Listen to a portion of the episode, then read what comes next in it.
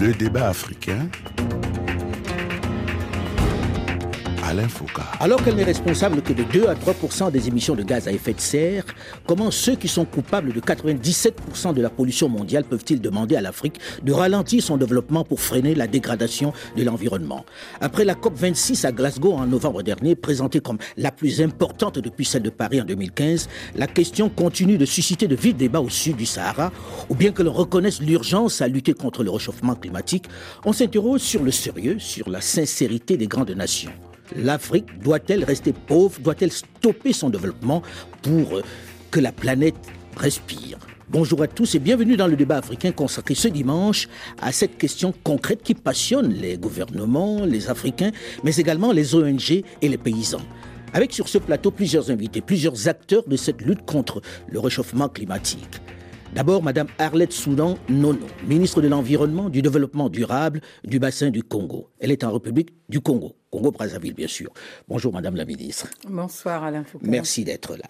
Second invité également dans ce studio, Nikes Moulombi, président de l'ONG Croissance Saine Environnement et président du réseau des organisations de la société civile pour l'économie verte en Afrique centrale, la ROCEVAC. Il est également le président du Haut Conseil des acteurs non étatiques du Gabon. Bonjour Nikes Moulombi, merci d'être là. Merci.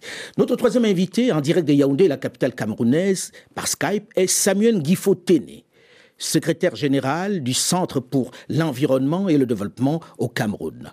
Bonjour, monsieur Samuel Guifo Bonsoir Alain, bonsoir à tous. Quatrième invité également par Skype, mais en direct de Bamako au Mali, monsieur Yuba Sokona, le vice-président du GIEC. Je rappelle que le GIEC est le groupe d'experts intergouvernemental sur l'évolution du climat. Bonjour, monsieur Yuba Sokona. Bonjour, Alain.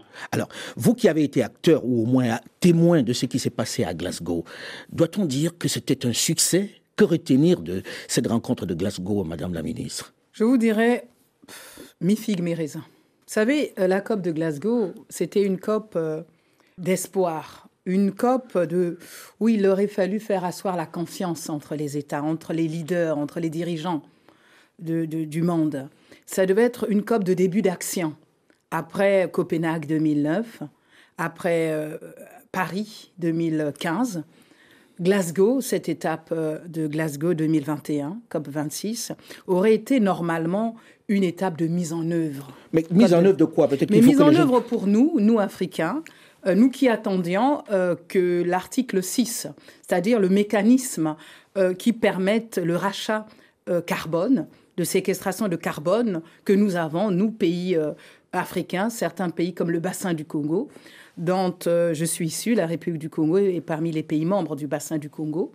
Et aujourd'hui, nous nous sommes battus, battus pendant la COP de Paris sur des questions d'atténuation, on va être très concret, Madame la Ministre, parce que quand on discute de ces questions-là avec les spécialistes, ils sont dans leur langage. Mhm. Pour Monsieur Tout le Monde, Madame Koulibaly qui est à qui est à Ouagadougou ou bien à Abidjan, elle a envie de comprendre. Vous veniez pour chercher quoi? Et c'est quoi cette histoire d'émissions carbone que l'on vendrait, que l'on ne vendrait pas, que nous posséderions et on, on ne le sait pas? Écoutez, le bassin du Congo, c'est pas compliqué. Aujourd'hui, mhm. nous devenons le premier rempart de l'humanité en matière d'écologie. Mhm. Nous devenons le, bassin du Congo, le, poumon écologique, pour dire tout simplement, mhm. de la planète, puisque aujourd'hui l'Amazonie ne joue plus son travail de régulateur du climat mondial. Mhm. Le bassin du Congo, c'est un milliard et demi, si vous voulez bien comprendre, je vais vous donner des chiffres, un milliard et demi de séquestration de CO2. C'est au travers gaz carbonique. de gaz carbonique, rien qu'au travers des forêts. Mais nous avons aussi récemment découvert, euh, en 2019, c'est récent, des écosystèmes différents des forêts. Ce sont des zones de forêt euh, immergées qu'on appelle les tourbières. Et mhm. à, elles seules, les tourbières que l'on retrouve entre la République du Congo, Brazzaville, et la République démocratique du Congo séquestrent à elles seules pas moins de 31 milliards de, carbone, l'équivalent de trois années d'émissions mondiales de la planète. Mhm. Donc aujourd'hui, en euh, fait, cette zone-là qui cette zone-là aujourd'hui qui permet de faire respirer le reste de la planète. Mhm. Et au travers de la vente justement de la séquestration de ce carbone qui normalement se vend à 60 dollars, oscillant de 60 dollars et 120 dollars aujourd'hui la tonne, nous, permettrait permettrait aux pays en voie de développement que nous sommes euh, de pouvoir aller à un développement durable sans détruire la nature, sans détruire Parce un autre. Mhm. C'est-à-dire, cela nous permettra d'exploiter nos ressources naturelles tout en, en, les revalorisant, en les maintenant pratiquement, en, refaisant du replanting, du reboisement, ce qu'on appelle la notion de durabilité, pour mhm. dire tout simplement les choses. C'est-à-dire en protégeant, en préservant la nature. En préservant la nature mhm. pour les générations futures, parce qu'il nous faut exister. Mais est-ce que c'est si difficile à comprendre? Qu'est-ce qui fait que ça ne passe pas à Glasgow devant les grandes nations qui semblent manifester une certaine habituées, ces grandes nations, il faut dire les choses, elles sont habituées à se servir tout simplement mm. sans pour autant devoir payer. En fin de compte, c'est ça, parce que mm. nous avons, au travers des différents mécanismes qui en cours, vous avez le CAFI, vous avez euh, beaucoup d'initiatives qui sont prises sur l'Afrique de façon générale, qui sont louables, certes, mais qui nous mm. réduisent à une forme d'aide au développement. Mm-hmm. Et aujourd'hui, si je vous prends que rien que le taux de séquestration de, de, de ce carbone en République du Congo, 10 milliards de séquestration de tonnes de carbone, et vous multipliez rien que par 60, vous avez pratiquement, je ne sais pas un chiffre... 600 milliards. 600 milliards, vous imaginez ce que je fais avec moi dans le cadre de mon développement? Est-ce que c'est si difficile à faire comprendre ça, Nikes Moulombi, aux grandes puissances qui ont cette technologie et qui savent que c'est le dernier rempart, le poumon du monde aujourd'hui? Qu'est-ce qui fait que ça ne passe pas? Alors, ce qui fait que ça ne passe pas, c'est simplement parce que euh, les États-nations, notamment les pays du Nord, sont restés dans la stratégie de l'accord de Berlin. Ils mm. continuent à se diviser l'Afrique. Et le bassin du Congo, pour eux, est le rempart qui permettra leur développement, leur croissance, et nous, une décroissance. Madame la ministre parle de 60, 60-70. Aujourd'hui, ceux qui ont eu accès au marché carbone, c'est entre 5 et 10 dollars. Les Africains du bassin du Congo. les Africains du bassin du Congo. Je l'ai dénoncé, nous l'avons dénoncé dans le cadre de la contre position... 70, contre 70 dollars. 70 dollars. alors achète à 10 dollars au lieu de 70. Alors, expliquez-moi, quelle est la différence de la tonne carbone d'un pays pollueur et la tonne carbone d'un pays non pollueur je dis simplement euh, euh, On a besoin de comprendre. On va s'arrêter deux secondes pour que vous expliquiez correctement. Ça veut dire qu'une grande nation, quand elle vend son carbone, c'est 70 dollars. Très bien. Mais quand celui du bassin du Congo le vend, quand il vient, quand il achète au bassin du Congo, il achète Congo, il achète à 10 dollars, il achète à 10 dollars, lui il le revend à 60 dollars. Donc il fait une culbute tranquille de 60 tranquillement. dollars. Et ceci s'explique pour mhm. ceux qui vont sur Netflix, il y a un film sur la mafia du carbone, mhm. qui s'est Il y a déjà une mafia du carbone. Au grand jour. Mhm. Nous pensons que cela est une injustice, une injustice grave.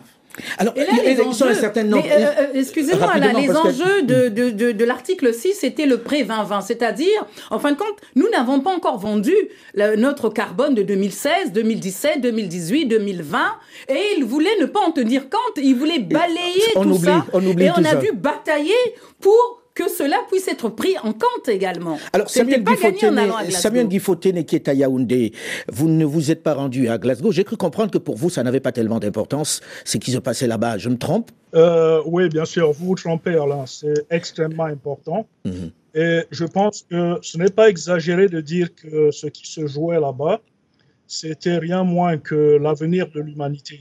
C'est probablement la conférence internationale la plus importante jamais organisée sur la planète. Et on avait beaucoup d'attentes.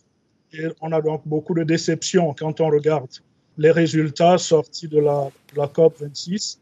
On a l'impression que la montagne a accouché d'une souris. Mais qu'est-ce qu'on attendait concrètement? Est-ce que ceux qui allaient là-bas se disaient que les paradigmes ont changé, que les grandes nations vont comprendre et vont sortir leur chéquier Bon, alors, c'était pas seulement une affaire de chéquier pour nous, c'était aussi une affaire de changement radical de la manière dont on vit. On se disait, tout le monde a compris que si on passait au-dessus de 1,5 degré, et là on dit qu'on est sur une trajectoire qui nous amènera à 2,7 degrés, c'est-à-dire à la catastrophe, on se disait que la nature des enjeux était en mesure de pousser les États à prendre les décisions qui s'imposaient. Mhm. Il faut réduire de manière drastique les émissions.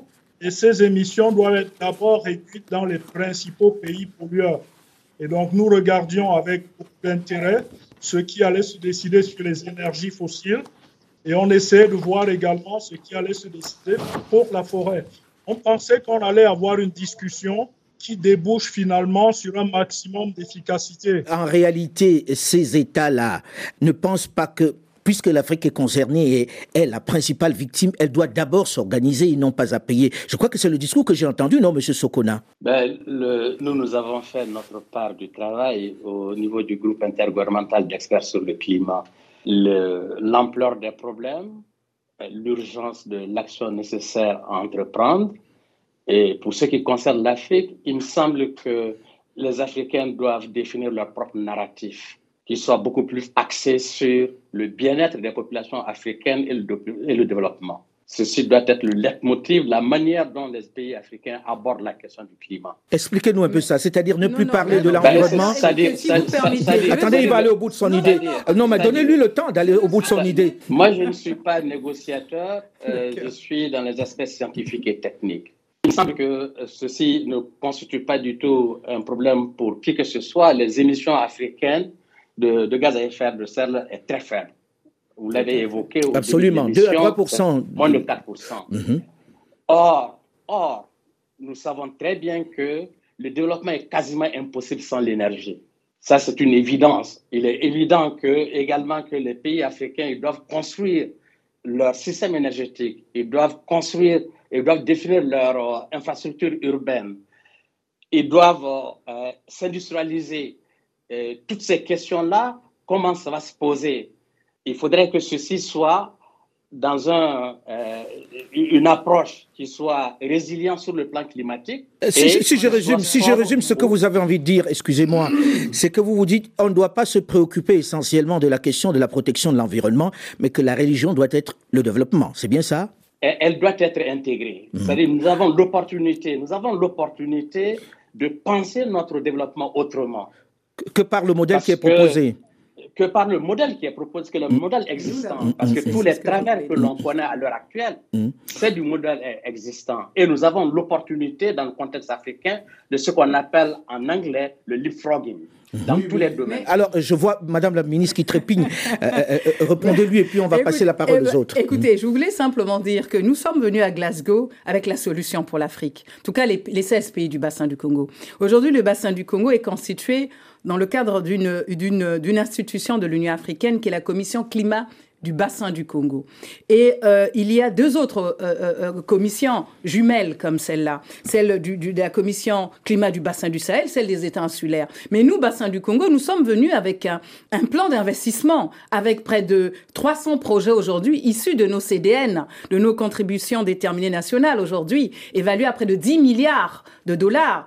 Nous avons également aujourd'hui un fonds fiduciaire, le fonds bleu pour le bassin du Congo. Nous avons cet instrument, ce véhicule financier et nous avons la Banque de développement. Donc nous sommes venus dire aux, pays du Nord simplement que nous ne venons pas aujourd'hui vous demander de l'aide. Nous ne sommes pas venus faire de la quémande. Nous sommes venus nous dire, nous avons droit à cette transition oui, mais quand les pays du Nord vous disent, quand les pays du Nord vous disent, de toute façon, que nous financions ou que nous ne financions pas, vous êtes les premiers touchés par ce dérèglement climatique. Donc organisez-vous.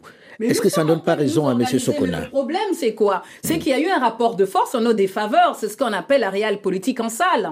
Où les plus, les plus grands, vous avez vu, même au dernier moment, au dernier moment, l'Inde a réussi à atténuer même la sortie du charbon qui était prévu. Ça, c'est, on a bataillé dans la nuit jusqu'à minuit. Il faut dire que le charbon, c'est ce contre quoi on lutte. Mais contre quoi on lutte. Aujourd'hui, c'est même une évidence. Mhm. Donc aujourd'hui, nous nous sommes retrouvés pratiquement à, même à vouloir sortir. On devait même nous sortir le mécanisme de la RAID, de, de qui était déjà euh, pris en compte. Là, vous entrez dans le technique et on va, vous allez perdre un certain nombre de personnes. Euh, le paysan qui est chez lui écoute ça. Simplement que mhm. nous avons des projets aujourd'hui et nous demandons simplement, nous vendons un service écosystémique au reste de la planète, tout simplement, et nous demandons aujourd'hui que le carbone nous soit acheté. On a, compris cet aspect des choses, mais Monsieur Guifotene, dites-moi, quand vous écoutez ça, est-ce qu'aujourd'hui, les Africains doivent d'abord prendre ça en compte dans leur politique ou doivent-ils attendre que ceux qui polluent commencent à payer pour polluer? Je crois que c'est, on, a une grande complexité du débat. Une partie du débat, c'est ce qui est évoqué par Madame le ministre, c'est la question de la responsabilité la question juridique. Et je pense qu'on a beaucoup de temps à passer pour arriver à faire voir notre point de vue sur cette question-là. Mais au quotidien, ce qui nous préoccupe, je pense, ce qui devrait retenir notre attention, c'est comment on fait, comment on arrive à changer notre trajectoire de développement pour nous assurer que les contraintes climatiques sont effectivement prises en compte. C'est-à-dire de manière concrète, comment fait-on avec le budget de nos États, avec les aides que nous recevons pour qu'un paysan qui vit les effets concrets du changement climatique puisse arriver à un changement? Je rencontre parfois des paysans, on en voit de plus en plus aujourd'hui, qui se déplacent de leur village, ce sont des migrants et des migrants climatiques. Comment faire pour arriver à s'assurer qu'ils continuent de produire, de vivre du fruit de leur travail? Comment on arrive à faire cela Alors, comment on fait très concrètement Parce qu'il faudrait peut-être leur apporter des réponses. Pour qu'il y ait adhésion des populations, il faut qu'ils comprennent même de quoi il s'agit en réalité. On leur dit, vous allez changer votre mode de, de vie, votre mode de culture, mais on leur dit pas comment. Et on leur explique pas pourquoi exactement, même s'ils voient les effets de, du réchauffement climatique. Alors concrètement, vous qui êtes dans la zone du bassin du Congo, puisque vous arrivez du, du Gabon, Monsieur Moulombi, Qu'est-ce qu'on leur explique à ces paysans-là qui regardent la COP26 en se disant de quoi ils parlent? Écoutez, le paysan du bassin du Congo est dans une vision utopique. Nos États ont fait de la conservation un motive parce qu'ils étaient convaincus qu'ils gagneraient dans la vente. Quand vous dites conservation, conservation de la faune Conservation de la faune, conservation de la flore, parce qu'ils étaient convaincus qu'ils gagneraient, comme a dit Madame le ministre, entre 50 et 60. Aujourd'hui, c'est entre 5 et 10. Nous l'avons dénoncé. Les mêmes populations souffrent parce que il y a le phénomène aujourd'hui et qui n'est pas pris en compte dans les discussions, le phénomène du conflit homme-faune qui devient aujourd'hui, qui peut être considéré comme une catastrophe naturelle. Nous avons interpellé le secrétaire général des Nations Unies. Pour l'Afrique, il faut environ 700 milliards. je parle devant l'expert du GIEC, c'est 700 milliards. Ces 700 milliards, les Occidentaux ne le donneront pas. Parce que, le charbon, le charbon a eu cette place par rapport à l'Afrique du Sud, parce que qui est en Afrique du Sud Qui investit en Afrique du Sud C'est pas le Sud-Africain. Le COSA, ce sont ces Occidentaux qui ont des capitaux, qui ont des investissements en Afrique du Sud et qui ont peur de la lever Hein, de la pollution. Mmh. Mais on a entendu l'Australie qui a dit euh, le charbon, nous on continue. L'aide qui, dit. Euh, L'Australie n'a pas de choix. Le climat, le niveau de la mer, ils ont besoin d'être réchauffés. Mmh. Il faut simplement, nos États ont besoin de tout transformer sur place. Mais ça appelle quoi? Ça appelle de combler le gap du déficit énergétique. Ce déficit énergétique, nous ne l'avons pas. Dès euh, Copenhague, nous avons décidé 100 millions de, de, dollars. 100 milliards. 100 milliards autant pour moi. Mm. Ces 100 milliards, la Banque africaine de développement aurait pu aider les pays. Mm. Mais sur le plan bilatéral, certains États sont allés voir leurs colonies, leurs anciennes colonies, pour dire pourquoi vous allez à la Banque africaine de développement alors que vous pouvez avoir de l'argent en direct avec le Fonds vert? Cinq ans, sept ans après, ben, on se rend compte que c'est de l'argent après la mort mm. chez Dieu. Mm. Et donc, c'est pas possible. Mm. Ça veut dire que ce qui avait été promis n'est déjà pas. Et c'est pour ça que le bassin du Congo, c'est pour ça que le bassin du Congo mm-hmm. se sont organisés dans le cadre de la commission climat, ont préfiguré des projets, ont mis en place toute une stratégie. Ces projets sont posés. Et en ce moment, l'Union européenne qui change sa stratégie de développement avec l'Union africaine, qui va directement transiger avec l'Union africaine, faire des appels d'offres, ne veut pas de cette stratégie. Mais et donc, nous sommes dans une vision utopique. Mettons de la gouvernance dans nos États, transformons nos ressources naturelles, première, deuxième ouais, mais là, vous rejoignez quelqu'un qui disait il va falloir qu'on se regarde en face et qu'on se dise on va rien attendre de l'autre côté, puisque jusqu'à maintenant, des 35 milliards par an qui étaient promis, on n'a rien vu. Oui, je voudrais simplement dire aux, aux, scientifiques que ça a commencé. À la fois, vous les retrouvez dans, dans les CDN qui ont été révisés qui ont été révisées. Il faut toujours dire, CDN, c'est quoi exactement? Dans, dans les contributions nationales et déterminées, mhm. Mhm. qui permet de voir donc la stratégie. Et là, on peut donc lier la protection de l'environnement et le développement économique et social. On va en parler dans la seconde partie et puis on va en parler aussi du fait qu'il y a de l'argent qui a été promis puisque nous arrivons au terme de la première partie de cette émission. On se retrouve juste après une nouvelle édition du journal sur Radio France Internationale pour la seconde partie du débat africain. Restez à l'écoute et à très vite.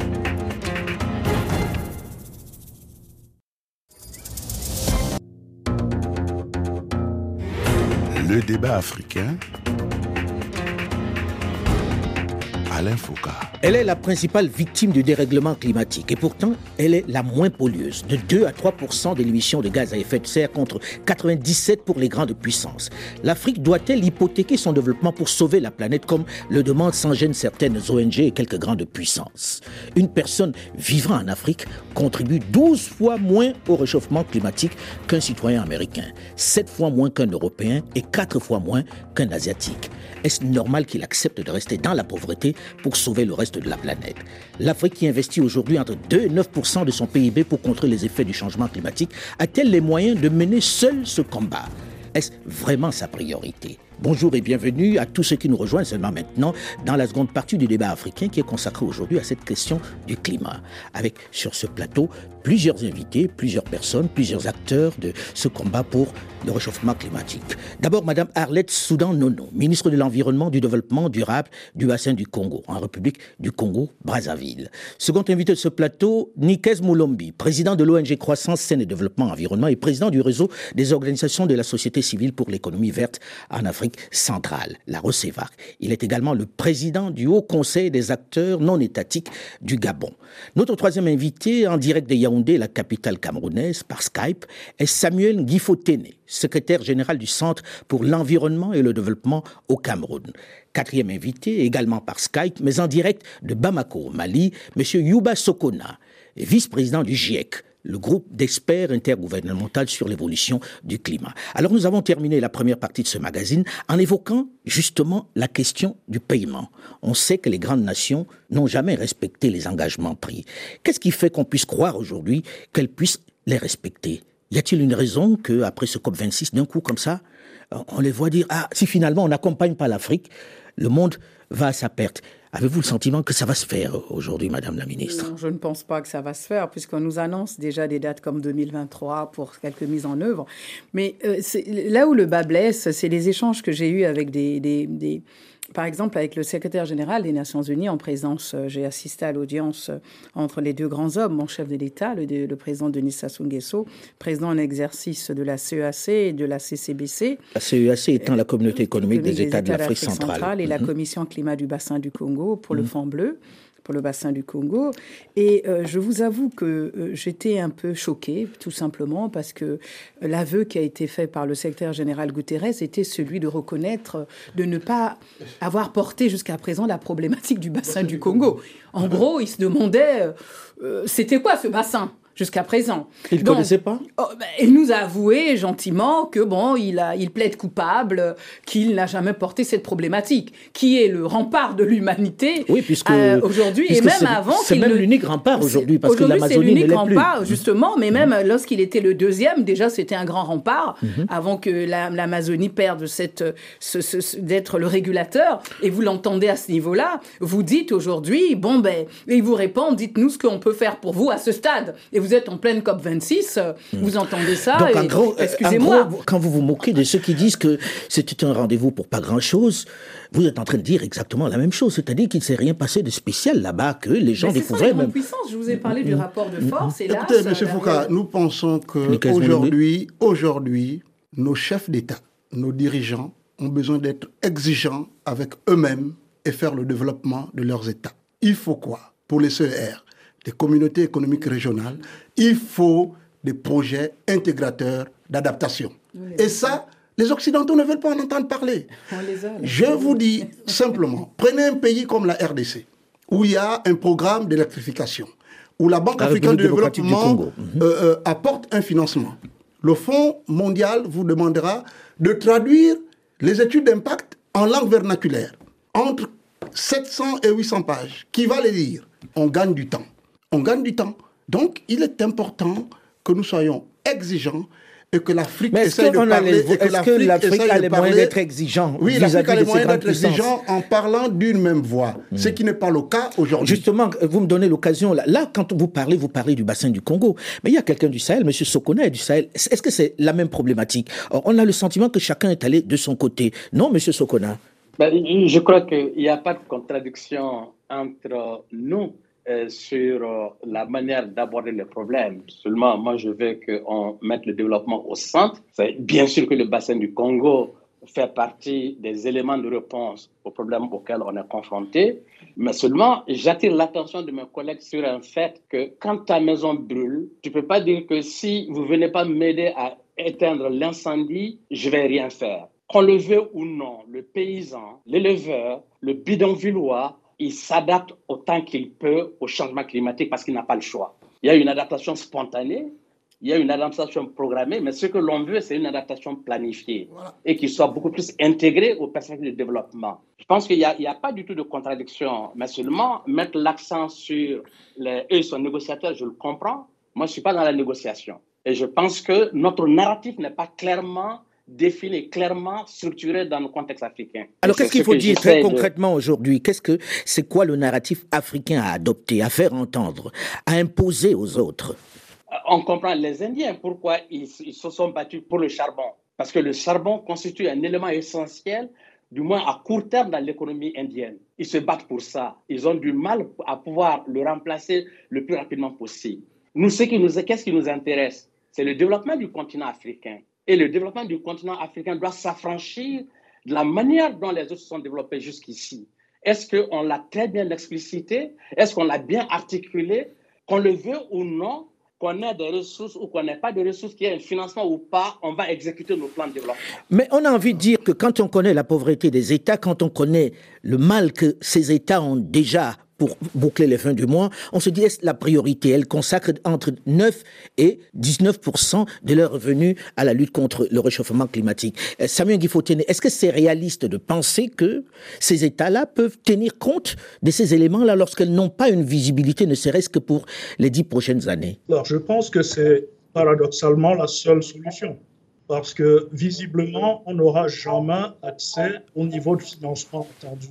Donc, nous devons compter sur propres ressources. On a la forêt, parler du bassin du Congo, qui est une partie de la solution, et qui peut aussi très vite devenir une partie du problème. Et on entend parfois dire, si on n'est pas aidé, on sera obligé de détruire la forêt pour développer. Mais est-ce qu'on a le choix dans ce cas? C'est-à-dire le pauvre qui vit dans cette forêt, qui vit de cette forêt, qui il faut réapprendre à s'adapter à cette forêt, est-ce qu'il a le choix? Tout ce qu'on dit là, est-ce que c'est pas du chinois pour lui complètement? Il se dit, on me dit de me réadapter dans un environnement qui est le mien, euh, sans m'apporter des solutions. Comment vous voulez qu'il tienne compte de ça? Alors, il y a quelques années, nous avons fait une étude. Alors, l'année dernière, on a commencé une étude sur quatre ans pour essayer de voir quelle était la somme perdue par l'État du Cameroun dans l'exploitation forestière illégale et l'exportation de bois du Cameroun vers le Vietnam. Ce que le secteur forestier tout entier rapporte au Trésor public, c'est 50 milliards de francs CFA par an.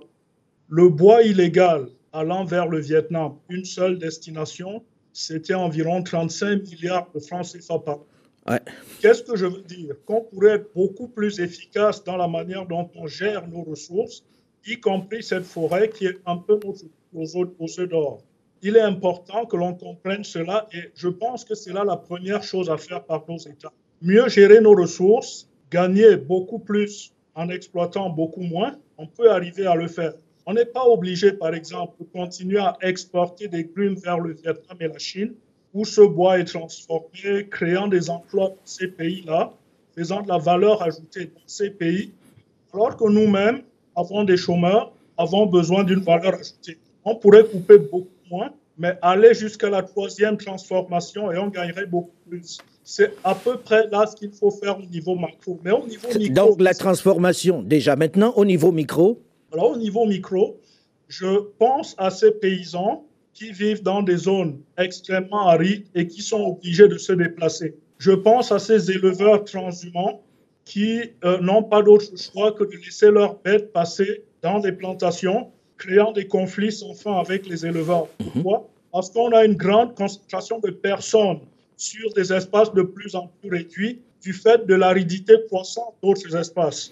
Qu'est-ce qu'on pourrait faire? Travailler à la restauration, Mais de manière très... Ces solutions-là abordées mhm. euh, sur la transformation, le Congo déjà a pris des textes et travaille dans ce sens. Hein. Mhm. Nous, nous sommes en train, nous sommes... Parmi... mais vous ne transformez encore rien pour l'instant. Nous, avons hein. commencé, nous avons déjà euh, la gestion euh, forestière certifiée, hein, parmi les rares pays où nous avons cette traçabilité et où nous avons ces espaces certifiés, c'est-à-dire lorsque nous mettons en concession l'exploitation forestière, nous ne donnons, nous sur 200 hectares par exemple, je vous prends un exemple, nous demandons une exploitation qui se fasse sur 10 hectares, avec des essences bien indiquées, avec un reboisement qui se fait, parce qu'il nous faut, euh, qu'on le veuille ou pas, on n'est pas obligé de Mais là, il met un accent sur quelque chose qui est important, Madame la Ministre, c'est qu'il dit il faut créer des emplois, parce qu'il s'agit des gens. On est en train d'y aller. on a, on a déjà et donc il faut transformer. Or, on ne voit pas de transformation Nous sommes déjà en train d'y travailler. Hein. Le Mais d'y travailler, mais c'est pas encore Non, non, on a, on, a, on a, lancé la démarche déjà sur le plan des lois. Les lois ont été déjà prises. Hein, sur le vous plan savez combien de temps ça prend euh, Non, non, déjà, déjà pratiquement deux ans, mais il faut quand même saluer l'initiative de nos États. J'insiste.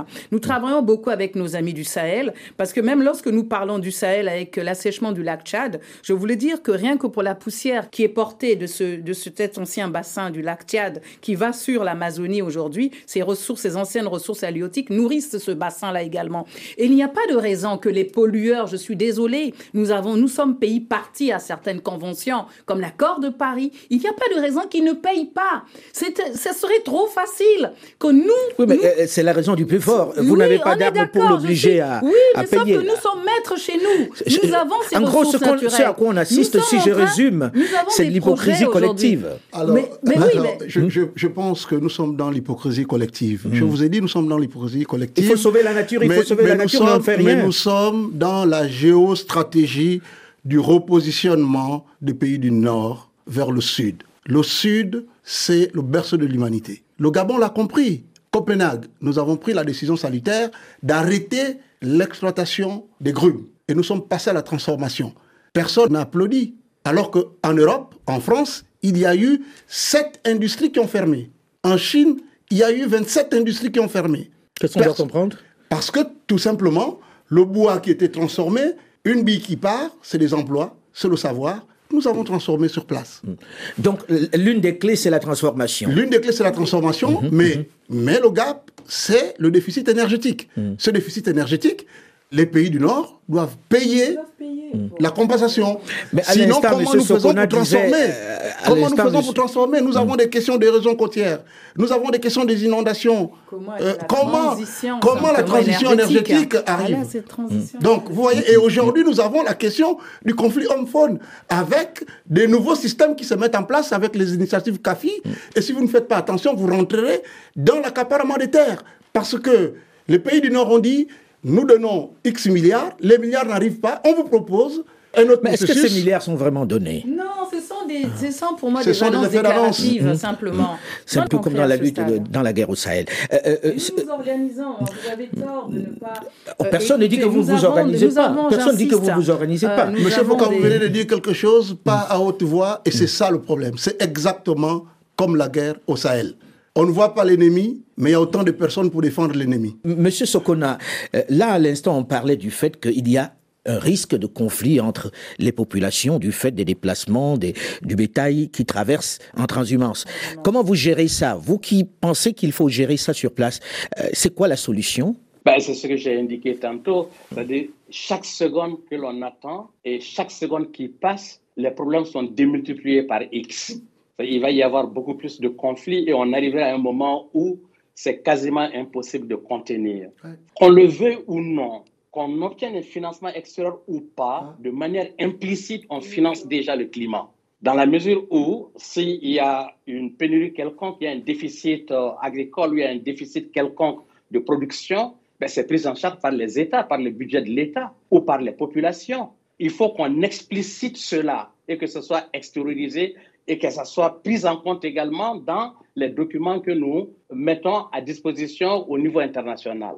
Alors, euh, nous, pensons, M. Foucault, nous pensons qu'il n'y a pas de volonté au niveau international. Comment vous expliquez qu'il y a eu autant de mobilisation financière sur la Covid et sur le climat, on nous amène vers des schémas mm, mais la qui COVID, sont tout impossibles. mais oui, la, COVID, c'était tout, de suite. Mais, mais on a, il y a eu une mobilisation, donc il y a eu une volonté politique internationale. Mm. Mais c'est que quand on lit dans les journaux les grandes déclarations, on se dit tout le monde est quand même conscient du fait que la planète est menacée. Quand on lit les discours, on écoute. C'est de la démagogie, c'est du populisme. Glasgow a été euh, un grand forum où les puissants sont venus se servir. À mm. l'époque coloniale, nous avions des boulets avec des chaînes visibles. Mm. Là, aujourd'hui, le grand marché, l'Afrique est sur la table et les mm. couverts sont tenus par les pays du Nord. C'est ça, c'est ça. Et aujourd'hui, il va falloir à un moment donné que nous tapons du poing sur la table, soit nous disant, nous avons décidé d'aller vers notre propre liberté économique, une voie que nous allons tracer, puisque nous en avons les plans d'investissement, mm-hmm. nous en avons des ressources aujourd'hui, nous avons l'expertise qui commence à être consolidé. mais si on nous, pourquoi on attend encore Nous sommes en train d'y aller, ne vous inquiétez pas, mais simplement... les, la, Monsieur Foucault, moi je vais être réaliste, Madame le Ministre, en tout, en tout respect. Vous ne pourriez pas, en tant que gouvernement, vous ne pourriez pas arriver à cette stratégie parce que taper la main sur la table, c'est être exigeant avec nous-mêmes. Les secondes qui suivent, on vous invitera à Paris, la société civile, pour détourner les pouvoirs africains qui manquent souvent de, de légitimité. Et donc, la question devient centrale. Est-ce que nous mettons des budgets? Est-ce que nous décidons de raser nos forêts? Mais la situation est telle que si les pays du Nord ne mettent pas de l'argent, ben, dans tous les cas, nous allons arriver Alors, je vais vers une cascade. Je, je, vais être concret. Le langage des pays du Nord en disant que nos pouvoirs ne sont pas légitimes. En quoi les leurs sont plus légitimes que les nôtres On ne va pas rentrer dans ce débat, monsieur. Monsieur, madame, on ne va pas rentrer dans ce débat. Continuons. Parlant simplement du fait qu'ils ils pratiquent le diviser pour mieux régner. On est Une fois qu'on a dit ça, revenons à des choses plus. Voilà. Revenons à des choses plus près de l'environnement. Il n'y a pas une démocratie qui puisse donner des leçons à d'autres. Très bien.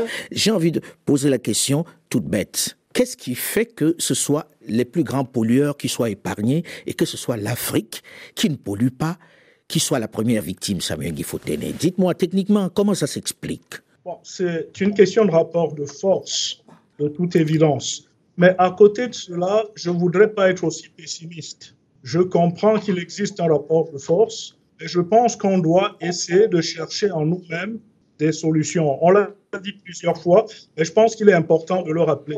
Au-delà de chercher les, solutions, très concrètement, on dit les premières victimes et on voit toutes ces inondations, toutes ces, toutes ces, sécheresses qui touchent, qui touchent l'Afrique. Qu'est-ce qui fait que ce soit là-bas alors que les autres polluent à des milliers de kilomètres de là? Ça s'explique par quoi techniquement? Ça s'explique par le fait que tout le monde est touché de la même manière, mais qu'il y a certains qui ont une capacité de réaction beaucoup plus forte que celle des autres. On a mhm. des inondations en Belgique et en Allemagne, mais on a une capacité de réaction différente. Donc, en Afrique, quand il y a une inondation à Douala, on la ressent de plein fouet parce que l'État n'est pas préparé à cela. Mhm. Et c'est pour ça que je pense qu'on ne doit pas attendre. On doit travailler aujourd'hui à mettre en place des plans et à changer encore une fois notre trajectoire de développement. Mm, mm. Rien ne nous empêche de repenser notre urbanisation. C'est pas pour faire de la révolution, mais pourquoi est-ce qu'on continue d'aller à ces rencontres, les Africains, sachant qu'il va rien se passer et que c'est un jeu de dupes mais nous, comme dit Madame nous ne sommes pas en dehors de la, planète. Oui, mais vous y êtes allé, vous n'avez rien obtenu, si je, vous, si je m'en tiens à ce que vous, vous êtes oui, en train non, nous n'avons rien obtenu de concret parce que cela ne s'appuie pas réellement sur des aspects techniques. De, mais c'est un problème. Écoutez, nous, on n'a pas l'arme nucléaire. Il faut dire hmm. les choses simplement. Hmm. Celui qui n'a pas le bouton, euh, vous avez même vu, même au niveau de l'ONU, on n'a même pas un siège permanent. Hmm. Oui Donc il y a beaucoup, beaucoup de choses que nous sommes en train de construire. Nous courons après ce temps. 60 ans, c'est pas beaucoup. 60 ans, c'est beaucoup en même temps.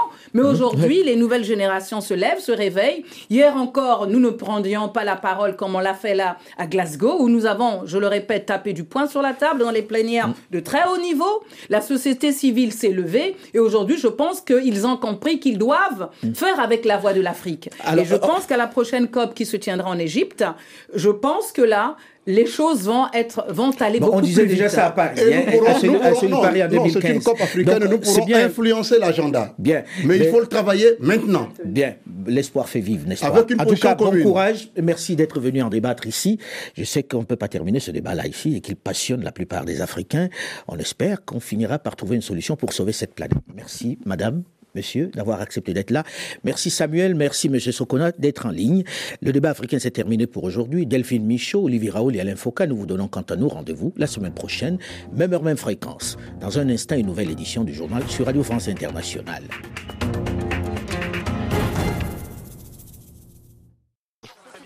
appel sur